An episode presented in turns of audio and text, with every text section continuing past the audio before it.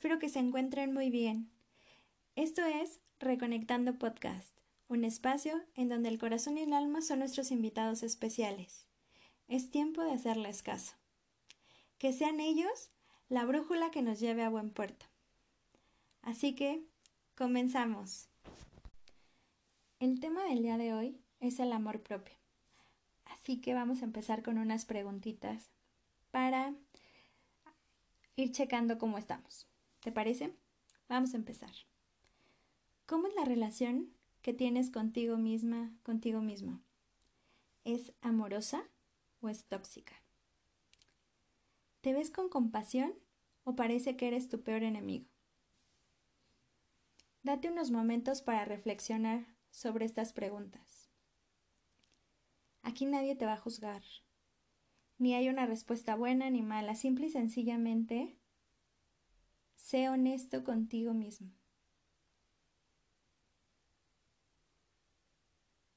Realmente, ¿cómo es tu relación?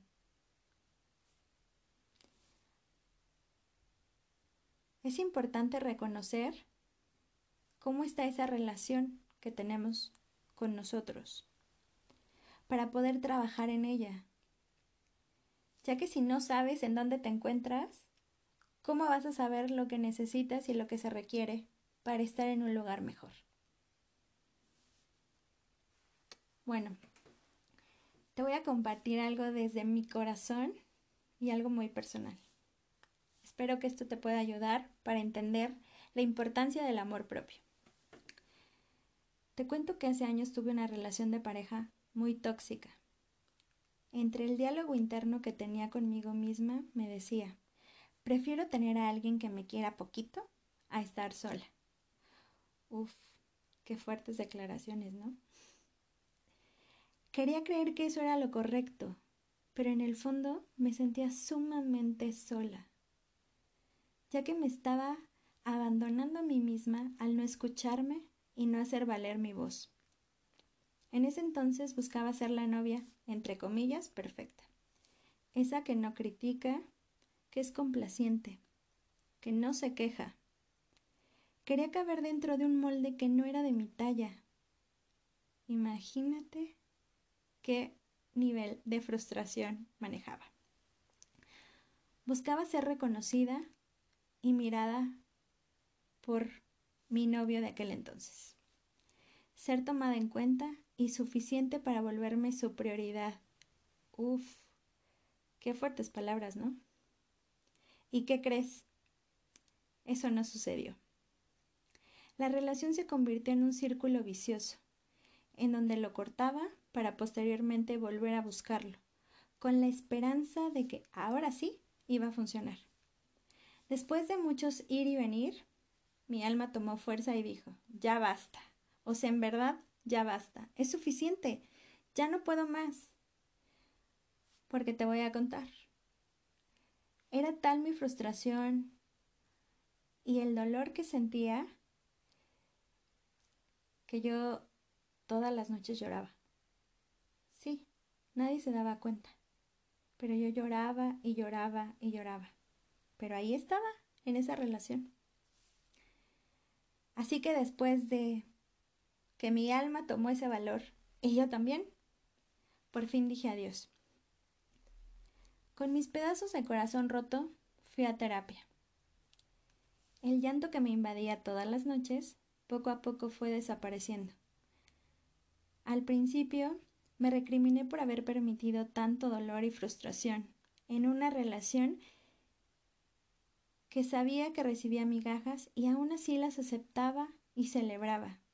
Imagínate mi nivel de amor propio. Nulo. Después de seguir trabajando en mí misma, pude perdonarme y abrazarme. Así rota y herida, necesitaba rescatarme para reconstruirme. Las terapias me ayudaban a entender que esa persona fue un maestro que vino a mostrarme las áreas en las cuales debía trabajar, ya que las parejas son espejos de esa sombra que no queremos ver. Sí, así de fuerte estuvo el asunto. Y bueno, no es que sea la única o la última. Creo que de cierta manera Algunas personas hemos vivido cosas similares. Pero son justo este tipo de relaciones que se vuelven catalizadores para poder hacer introspección en uno mismo y empezar a trabajar en uno. Así que, sin duda, la terapia debería formar parte de la canasta básica para llevar una vida saludable. Oh, sí, muy, muy, muy importante, la verdad. Bueno, regresando al tema, hoy entiendo que mi poder personal lo había cedido. Y era más sencillo ser la víctima que hacerme responsable. Pues sí, ¿por qué? Porque es más fácil decir, ay, pobre de mí, es que yo soy tan linda, tan buena, yo quiero ser la novia perfecta y él no me toma en cuenta, yo soy una víctima de las circunstancias y todo. Ajá, pero también ser víctima se tiene que pagar un precio. Y el precio era muy alto, porque yo vivía llena de frustración, decepción y enojo, ya que mi poder lo estaba cediendo a una persona. Y eso está muy feo, ¿no crees? Por ejemplo, una persona con amor propio, un amor propio sano, no hubiera permitido una relación así, o mínimo lo hubiera terminado enseguida, ya que al saberse segura de su valor, sabe lo que merece y no acepta menos de eso. Ay, qué cosas. Pero bueno, la verdad es que sin duda alguna esa relación fue un detonante para empezar a trabajar más conmigo misma para verme, para entender mis heridas. Y hoy en día lo agradezco mucho. Por eso hoy me siento orgullosa de mí, porque después de haber cedido mi poder personal, lo recuperé y me hice cargo de mis heridas. Pedí ayuda con profesionales. La verdad es que es sumamente importante, ya que se requiere un acompañamiento para entender lo que, lo que pasó, por qué te pasó, para qué te pasó, sanarlo e integrarlo. Así que en verdad, en verdad, es sumamente importante la ayuda de un profesional. El amor propio te permite tener relaciones sanas en todos los ámbitos de tu vida. Comprendes que el poner límites es importante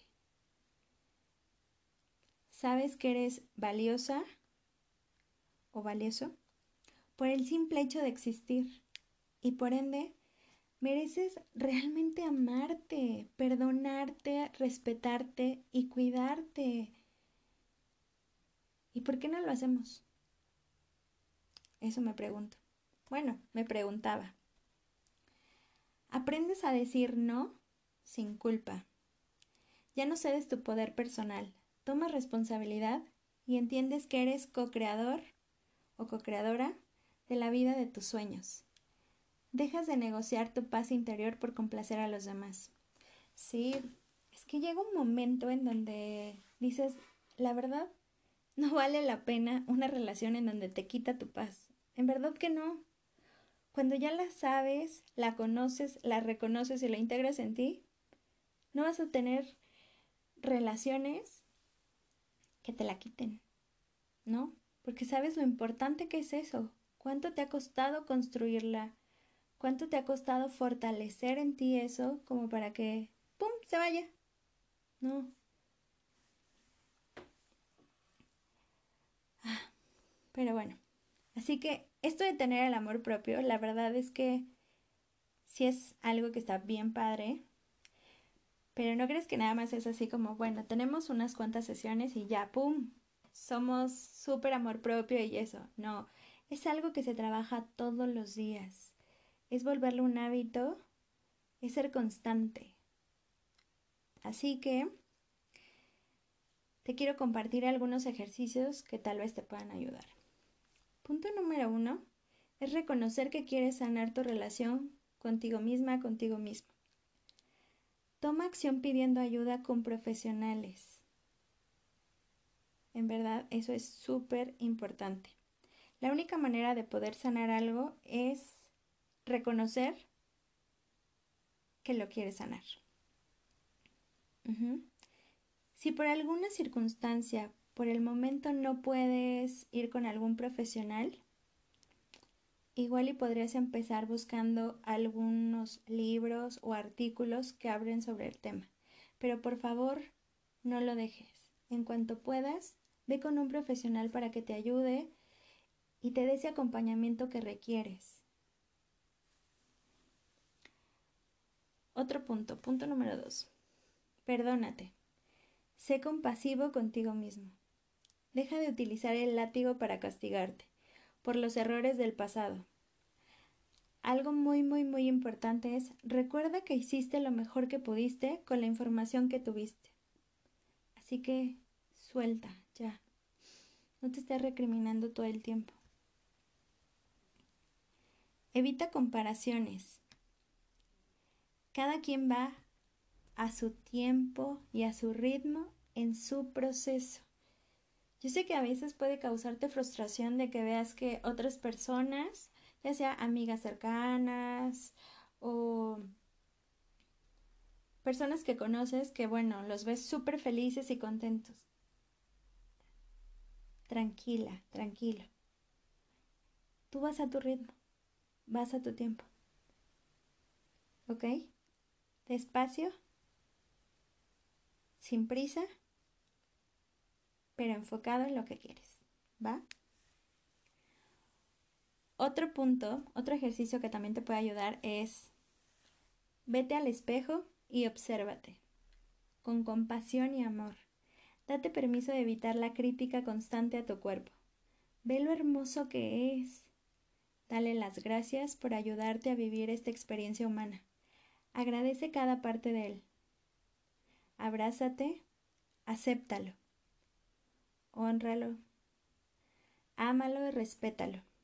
Y hace un compromiso contigo mismo para cuidarlo. Eso es muy importante. ¿Ok? Otro punto es, háblate bonito. Utiliza palabras que le dirías a las personas que más amas. Recuerda que amarte a ti mismo es una relación de amor que dura toda la vida, así que trátate con todo el amor. Eso es súper importante. Y ahora, ¿qué pasa? Si te cachas hablándote mal, para ese diálogo interno que estás teniendo y modifica tus palabras por algo más amoroso. Cada vez será más fácil hablarte con amor. Otro punto. Dedícate tiempo de calidad para ti. Ten una cita contigo mismo. Disfruta tu compañía. Mira, te voy a poner un ejemplo. Podrías prepararte una cena deliciosa acompañada de tu bebida favorita. De fondo, una música que te guste mucho.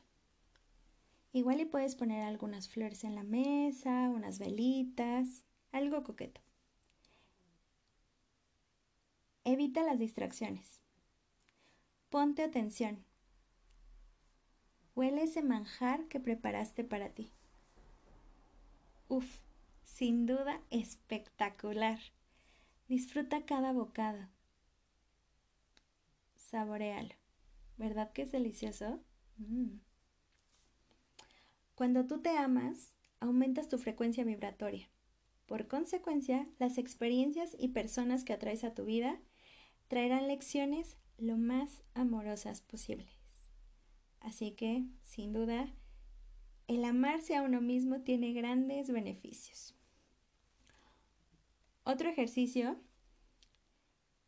que se me hace bastante interesante es el de cuando pases por un espejo, hazte un guiño de complicidad y coqueteo contigo mismo. Está padre, ¿no?